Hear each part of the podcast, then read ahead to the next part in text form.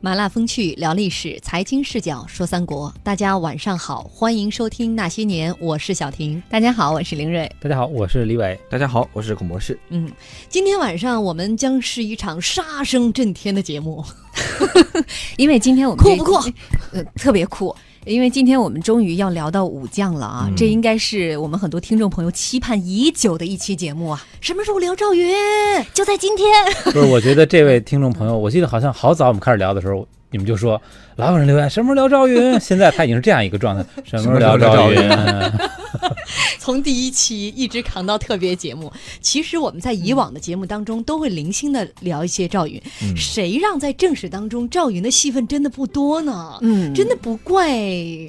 哀家。对，因为我们一直是秉着严肃做历史的这样的一。 好，自己都 哎自己笑不场能笑了。场对，对我们是一档严肃的历史财经脱口秀节目，为了大家，我们今天量身定制了这么一一一一期啊，嗯就是演绎加上正史糅杂在一起，嗯重要聊一聊赵云。我觉得基本上是《三国演义》的武 将，从《三国演义》聊起嘛，这因为肯定是要一个说到武将哈，呃，《三国演义》对于三国时期的这些英雄们，对于他们的宣传，《三国演义》功不可没。嗯正是因为罗贯中把这些武将们所有在战场当中的表现描写的太出色了。对，嗯所以其实很多人第一次看三国，第一遍看有印象的也都是武将，所有人都在背武将一吕二赵三典韦，没有人第一次看三国的时候背说那个江夏八郡是谁啊，建安七子是谁，没没有没有这种，完全没有这种。对、你刚才也提到了这小时候背的武将的顺口溜，李伟，你小时候背过吗？是是哪个版本的？就一吕二赵三典韦嘛，四关五马六张飞。然后我你别看我稿子念我我我我们那会儿都是什么呀？我最早接触都是从那个那会儿有小人书，你们看过吗？就三国那会儿小人书，嗯， 最早我接触三国就是从那里边看的， 所以到现在就是想起好多人物那个形象，还是小人书里那个。就后来甭管有电视剧、电影也好，都颠覆不了那个第一印象。嗯，一吕二赵三典韦，四关五马六张飞，七许八黄九姜维。我今天仔细研究了一下，我觉得嗯哼罗贯中按照这样的一个排序，主要是按照押韵来排序的。这非常好，主要是为了押韵。我们同意。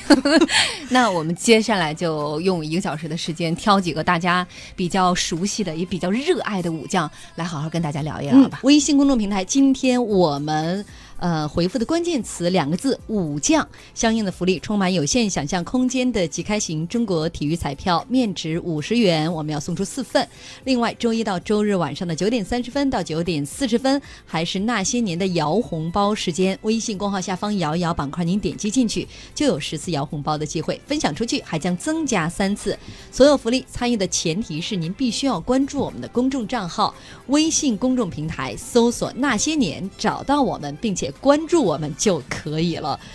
我本来看了一条儿这个听众朋友们说嘉宾的啊，嗯瞬间武将就挤满了屏幕， 大家手速太快了。好了，咱们言归正传，赶紧来说一说今天晚上即将出场的这些武将们。嗯，因为三国当中这些武将灿若，我觉得就像满天星斗一样，嗯灿若太星多河了。，嗯，那第一个登场的月亮级别的，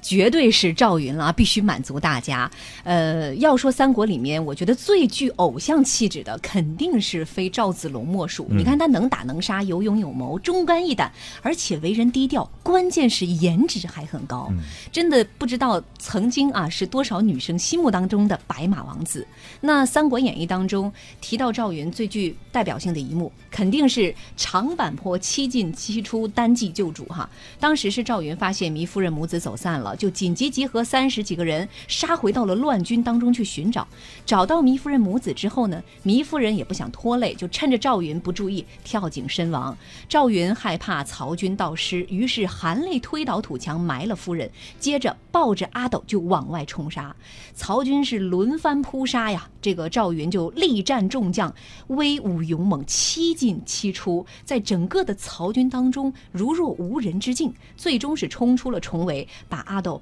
完好无损的交到了刘备的手中。嗯，在小说当中，作者罗贯中把这个桥段描写的那是跌宕起伏、惊心动魄，结尾的地方还总结了一番哈，这一场杀，赵云怀抱后主，直透重围，可以可以继续。有点儿嗓子压得挺难受的， 说是砍倒大旗两面，夺槊三条，前后是枪刺剑砍，杀死曹营名将五十余员。后人有诗曰：“血染征袍透甲红，当阳谁敢与争锋？古来冲阵扶危主，只有常山赵子龙。”好，欲知后事如何，且听下回分解。好，明天晚上我们九点钟我再们见。仨都在满屋子找惊堂木是吧？赶紧甩给我们嘉宾。嗯，这个赵云啊，确实是三国时候可以说是人气最高的一个男神。嗯，为什么呢？其实第一个原因就是确实颜值很高。刚才林瑞也讲了，《云别传》里写赵云叫身长八尺，姿颜雄伟。嗯，身长八尺，跟诸葛亮差不多，一米九二。对，其实汉尺一米八，可能一米八六左右，嗯汉尺二十多公分嘛。然后呢，在历代的这个演绎当中呀，又给赵云附加了一个特别固定的演绎形象，叫什么呢？你一看，你听评书也好看小说也好，赵云出来就是这样，有一员小将，白盔白甲，胯下白龙马，手中亮银枪，哎，赵云就出来了。这小时候都是没好好学习的哎，就就这么一个角色。所以说，这个第一个在形象上有加分。那第二个，为什么赵云说还是能够赢得这么多的喜爱呢？还有一个就是赵云在正史当中，除了勇，除了形象，还有一个智。嗯，刚才昨天晚上那个准备节目的时候，林瑞说今天要聊武将，问我赵云用用一句话什么总结？我给赵云的总结叫智勇双全，真君子。嗯，评价很高。对，赵云的智啊，汉中之战的时候有一个特别有名的细节，其实是后来被罗贯中作为这个《三国演义》的一个著名故事写进去了。是什么呢？其实就是赵云的叫空营计，嗯后来被罗贯中做成了这个空城计的蓝本。当时打汉中之战的时候，曹操大军杀过来，赵云是负责接应嘛，各种接应，接应这个，接应那个，接应来，接应去，最后把自己接应遇到了曹操的大军。这个时候怎么办呢？其实赵云这边没什么人，然后他的副将张翼就要准备关门坚守，然后赵云就说：“别关门，我们让营门大开，偃旗息鼓。曹操一定会以为我们这儿有疑兵。”结果果然如此，曹操大军杀来，看见营门大开，就以为曹操就以为赵云有疑兵，然后就退军。一退军，赵云在后边敲锣打鼓，弩箭搬出来射，曹操叫死伤无数。后来回去，刘备问说这个怎么回事儿？赵云跟他讲，刘备说子龙一身都是胆也，其实就出自这个地方。嗯，所以说赵云确实是一个智勇双全的这么一员将领。那我觉得像孔博士，你作为一个三国粉儿，聊赵云居然聊得这么冷静，实在是让我有点失 望。应该拍应拍该桌拍案而起，对，他应这该已经属于他挺沸腾的状态了。是吗？这这已李伟，经李伟，你更沸腾一点吧，想想你当年小儿书的那个情景。前方一人，头戴冕旒冠，身穿赭黄袍，脚踩五脚蹬五彩踏云 靴，手中一物明晃晃，夺人耳目，冷森森，叫人胆寒。这也此是人哎小时候没石好家好庄上赵子 龙，长长山赵山赵子龙子龙，今儿晚上要变成一个评书节目。 这个这个赵云其实还有一个发挥，就是我们讲的这个空营计、空城计啊。为什么说三国里面大家特别爱赵云？就是罗贯中给他的发挥确实都太完美了。嗯这个空营计他使完之后，其实正史里面记载，就刘备夸了他，确实子龙一身都是胆也，然后整个军营里也传了，呃传的是把赵云虎威将军。嗯，但是在演义里就给赵云加了一个非常霸气的旁白。张毅说：“我们关门吧。”赵云说：“不关。”那本来过这事儿过去了，结果演义里给赵云加一段话是什么呢？说当年我在当阳长坂坡，单枪匹马，视曹军八十三万如草芥。今有军有将，我又有何惧哉？你看这一下，这霸气就出来了。嗯我一个人都不怕呢，对更何况我现在是组团儿来的。对，而且我觉得赵云，我很喜欢他的一点是情商极高。嗯就比如说当年有一个这个故事啊，就是呃，最早刘备和赵云两个人都是投在公孙瓒对，这个麾下嗯的嘛。呃，那个时候赵云可能是待了一段时间，觉得公孙瓒这个人将来肯定是不成大事，嗯于是就找了一个借口，说我得回家奔丧，就告别了公孙公孙瓒。那刘备呢也知道。呃，赵云肯定是这一走就不会再回来了，于是就跑去送别，拉着人家手，哎呀，多保重啊！当时赵云呢说了一句非常有艺术的话，叫做“嗯终终不不被被得得也”嗯，就是表面上说我不会背弃我的德，我的仁德，但是刘备是自玄德。嗯如果他说我终不被玄德，哎，这话的这个味道就差了点儿。但是这点呢，得有一个前提是刘备。在公孙瓒的帐下的时候，主动示好嗯赵子龙，嗯，各方的结交，因为他发现了赵云不是一般人，对将来能够为自己所用。哎嗯后来确实赵云到了刘备帐下之后，也是深得刘备刘备对信他任百般宠爱啊呀、其实你知道吗？关键这个罗贯中把赵云写的这么好之后啊，嗯我到现在吧，呃，对于名字带“云”的，我都觉得长得特帅，赵云、岳云、岳云鹏。李李李云 龙。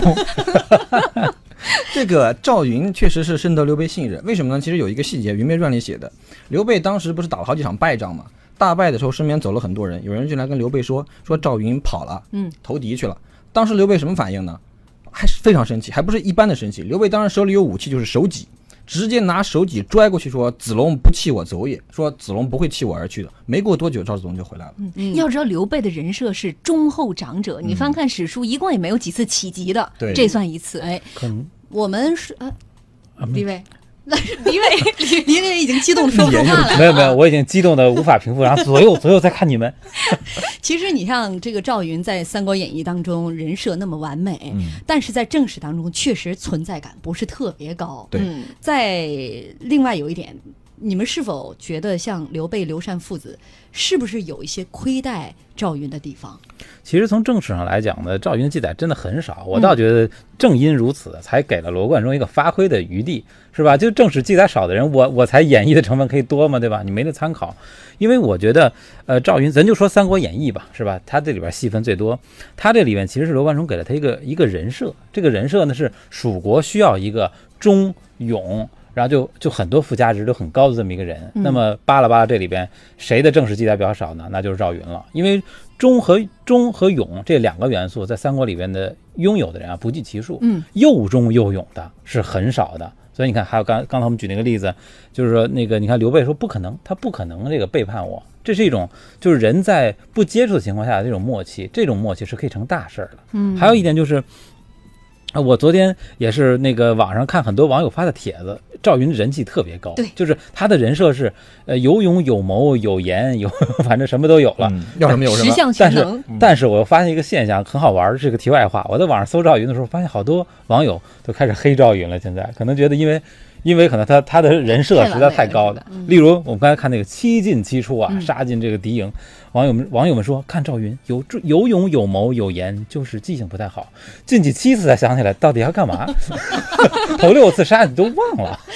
变成一冷笑话了，太黑了。我们讲赵云，其实在历史上地位确实跟关张没法比，因为我们现在都习惯讲五虎上将关张赵马黄，但这个其实不科学。这个五所谓的五虎上将是演义给演的，正史里没有五虎上将这么一说。嗯，这五个人的排名其实陈寿排得很清楚了，是关张马黄赵，赵云是排在最后的。呃，特别明显的就是刘备敬畏汉中王，然后开始分封诸将嘛。关羽封前将军，张飞封右将军，右将军马超是左将军，黄忠嗯是后霍将军，将军，嗯前后左右是没有赵云的。没错，赵云一直是杂号将军，因为我们讲这个汉朝的时候的军制是大将军最大，然后下面是车骑和票骑，嗯然后再往下是前后左右嘛。说明赵云在当时确实是稍微的待遇要差一些，所以现在这几年很多网网上也有网友说赵云啊，可能就是一个保姆，我的就是概带念，孩子嘛我都告诉你，嗯带他孩子其嘛实就是一直就是一个警卫连连长那么那么一个概念，就是他是一个贴身的保镖，但是非常的信任，但他手里兵一直都没有没有那么多。但是我觉得赵云这个身份啊，在警卫连连长上可能还要加一个，我觉得他是属于中央的警卫局的局长，应该是。嗯嗯，我们听众朋友说，呃，火焰奖啊，他说武将里赵云这种感觉，我觉得有点像吕蒙啊，智勇双全，而且情商特别高。只可惜刘备给赵云，嗯、的呃，刘备给赵云的发挥余地远不如孙权对吕蒙。嗯，待会儿我们广告之后可以接着聊啊。嗯确太实，聊呢，后面的武将没地儿了。就感觉这一期赵云一个人就完全 hold 得 住了，没有，就是舞台后边一帮武将挤着我呢。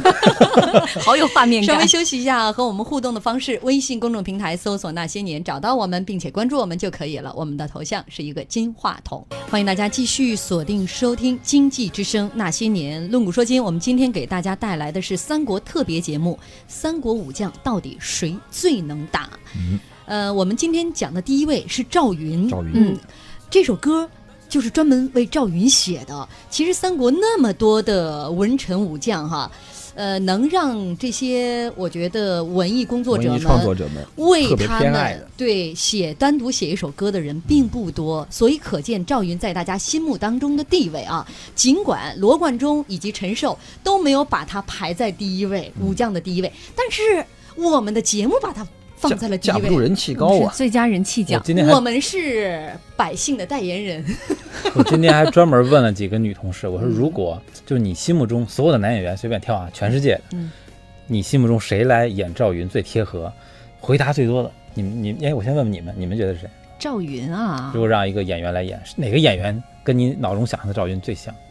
这个问题有点难，我们都没有时间看电视剧，也不了解现在的这我些演艺明我星我得出的结 论，他们说最多是嗯吴彦祖。啊。他们可能哎这个这个我要还说可另外以一个要说另外一个题内话了，就是我们现在所有的演绎里面对赵云的演绎都是一个白面小生，对，嗯都是一个白面小生，但其实跟正史是有差别的。正史里面其实跟这个赵云比较贴合的是谁呢？是也演过赵云的，比如像胡军啊，啊 这一类的是一个猛汉形象。对，因为赵云嗯萧叫峰姿颜雄伟嘛。嗯你去想，其实是一个很萧峰的这么一个角色对，大那胡子对 扎着，那种比较小鲜肉的，其实更适合演马超，因为叫锦马超嘛，叫粉面朱唇，马超是这么一个形象。包括前面铁子也讲到，这个文艺工作者特别爱赵云，确实是我小时候打过的一个特别印象深的国产游戏，就叫《赵云传》。那是童年的一个非常好的一个记忆，包括历代的评书都特别偏爱赵云。大家知道我们古代的评书都多少带有一点武侠色彩啊，赵云也是有一个特别精彩的评书的讲赵云的，是给赵云设计了一系列的桥段，讲赵云拜在一个叫童渊的人的门下，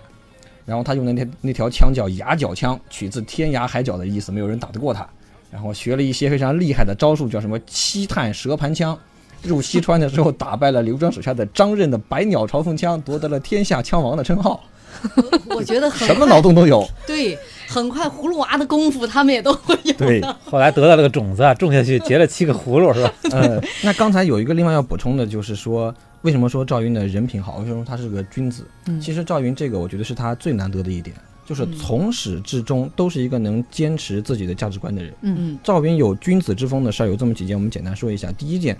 嗯，我们知道这个刘刘老板刘备前半生非常颠沛流离，所以打下成都来以后，刘备其实有点膨胀的，立马就要分田分地。嗯，这个时候就只有赵云站出来，赵云出来跟刘老板讲了一个霍去病的故事。匈奴未灭，何以家为？曹操虽然不是说匈奴，但是也是国贼。那这个时候你就忙着分田分地，那这公司怎么搞啊？刘备听劝了，嗯这第一件。第二件是刘备准备去伐东吴的时候，赵云是公开劝谏的嘛，这个我们大家都知道。刘备很不开心，而且没有带赵云去。但是后来刘备打败仗了，赵云是带着兵亲自跑到永安去迎刘备，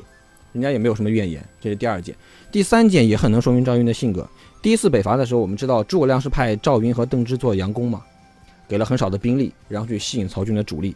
在兵力不如曹军的情况下，赵云这边打了败仗之后，是赵云亲自断后，大军完全不乱，没有任何损失。所以回来之后，诸葛亮要给他赏这个各种军械。赵云说：“功都没有，无功受禄，何必呢？”嗯所以说，你发现赵云这么一个其实也算是蜀国的第一代将领，甘愿做这些吃力不讨好的事情，说明这个人确实在人品上还嗯是有值得赞许的地方。甚至诸葛亮赏赐给他的那些，呃，我觉得相当于军饷哈、嗯，呃，对一些棉被啊什么的，对他足最后够其实也都发还给大家对了。嗯，呃，这是一个特别顾全大局的人，嗯所以顾全大局的人，可能你在短时间内你看不出他的好来，经过一段时间的沉淀，你会发现这个人就是我们讲的，虽然他长得像萧峰哈，嗯但嗯是却身上有中国人特别喜欢那种温润如玉的感觉。对嗯所啊所以说沉淀了一千多年，现在赵云粉儿这么的疯他啊狂。是那种长跑型选手，不是那种短跑型选手。对我我们听众说了，差不多行了啊，后边还一堆武将排 着呢，选我选我。接着 来哎， ，Follow me，第 二个，嗯啊，上来应该先呵，哎呦我天，这这个到位。我刚说来一个狮子吼的觉得狮吼功，实在是有一点点有违我们淑女的形象哈，所以你看我们嘉宾特别默嗯我契，也不敢就特瞬使间劲，补我是位怕有的听众戴着耳机听的话， 那爆表了。 哎，这个一声喝，呃，猛喝啊，这个出来之后，您就应该猜到了，嗯这就是张飞。嗯张飞的神武似乎，他就根本不需要亮出他那家伙事儿，嗯丈八蛇矛，嗯只需要怒目圆睁，张嘴一吼，立刻就能够乱敌之军心，断敌之剑戈。嗯，这个不是我们胡说的，《三国演义》当中张翼德大闹长坂坡那一回，大家都印象这非常这《三国演义》本来就编的，嗯嗯， 不是我们胡说的，是罗贯中中先胡生说的胡说的。那一幕实在是印象太深刻了哈！就是当时赵云抱着幼主杀出重围之后，望长坂坡而走，到桥上的时候已经是人困马乏呀。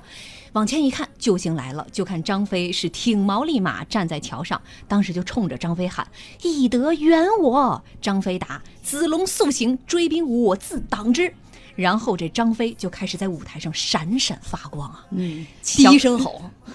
吓走路边一排狗。张飞第一声吼：“我乃燕人张翼德也，谁敢与我决一死战？”当时这一声吼是声如巨雷，曹军听到这一声吼啊，这个尽皆鼓励，就全都吓得跟筛糠一样。张飞接着第二声吼：“燕人张翼德在此，谁敢来决死战？”还是没人敢出来。这时候都打算打退堂鼓了，有点儿对。然后张飞就第三次是这个用他的这个狮吼功啊，第三声吼：“战又不战，退又不退，却是何故？”喊声未绝，只见曹军身边夏侯杰已经的是肝胆碎裂，倒撞于马下。我友情提示一下，戴耳机的听众朋友们，还是建议放公放吧。 那下一秒的这个画面啊，就是整个曹军完全溃散啊，呃，丢盔弃甲的人不计其数，人如潮涌，马似山崩，自相践踏。罗贯中在这个桥段后面写了四行诗：长坂桥头杀气生，横枪立马圆眼睁，一声好似轰雷震，独退曹家百万兵。这个咱们老听的京剧啊，里边这词儿叫“当阳桥头一声吼啊，喝断桥梁水倒流”，嗯， 已经演绎的就很有画面感了。其实这个事儿呢，在历史上《三国志》里面是有记载的有，只不过是跟那个演绎上啊稍有有稍点小区别。对，有点小区别。那这个地儿今天其实还在，我记得好像当地是修了一个那个那个，反反正那个桥又 重新修吧修吧，就说那那个那个地方，雍正那会儿啊，还专门立过一个碑呢。就嗯雍正年间，就说叫呃张翼德横谋处。 就是说考他们那会儿还考证了一下，说当年张飞就在这个地方，呵然后立一旅游景点儿。啊，对，在在雍正时期有这个旅游景点儿啊，今天还有啊，在当阳市的北郊。其实这个桥原来叫呃官桥，其实不叫这个名字。后来呢，啊由于这个历史的演绎吧，慢慢的就这个名气，这个名气比它原来个就大多了。呃，至于这个画面呢，我们觉得。呃，其实这个事情是有，但是我倒觉得《三国演义》这个让我们记住了这么一个历史时刻，要不它其实是一个还比较普通的这么一个战士，而且是一个有点半溃退式的那么一个。